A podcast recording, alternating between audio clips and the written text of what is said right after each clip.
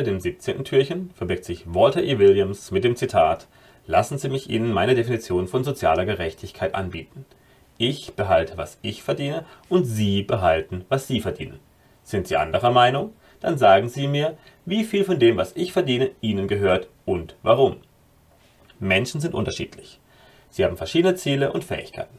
Auf freien Märkten führen ihre Handlungen dementsprechend zu unterschiedlichen Ergebnissen, was auch bedeutet, dass es beträchtliche Einkommensunterschiede gibt. Dies mag man als ungerecht empfinden, aber im freiwilligen Austausch werden diejenigen am meisten belohnt, die ihren Mitmenschen den größten Nutzen spenden und deren Kompetenzen sich von der Masse am stärksten abheben.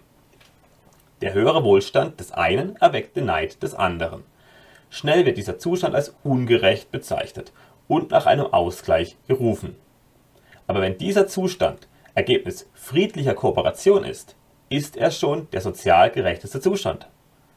Wer mehr leistet, produktiver ist und seinen Mitmenschen bessere oder günstigere Waren und Dienstleistungen bereitstellt, erzeugt bereits großen Nutzen für eine möglichst große Zahl an Menschen.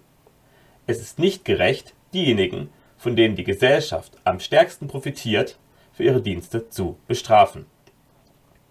Die extremen Wohlstandsunterschiede, die man vielerorts beobachten kann, sind aber nicht Folge freier Märkte, sondern Ergebnis staatlicher Umverteilung, die, entgegen landläufiger Meinung, vielen Reichen mehr nutzt als den Armen.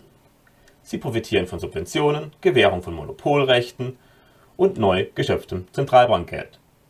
Das weit verbreitete Gefühl der Ungerechtigkeit ist also nicht unbegründet.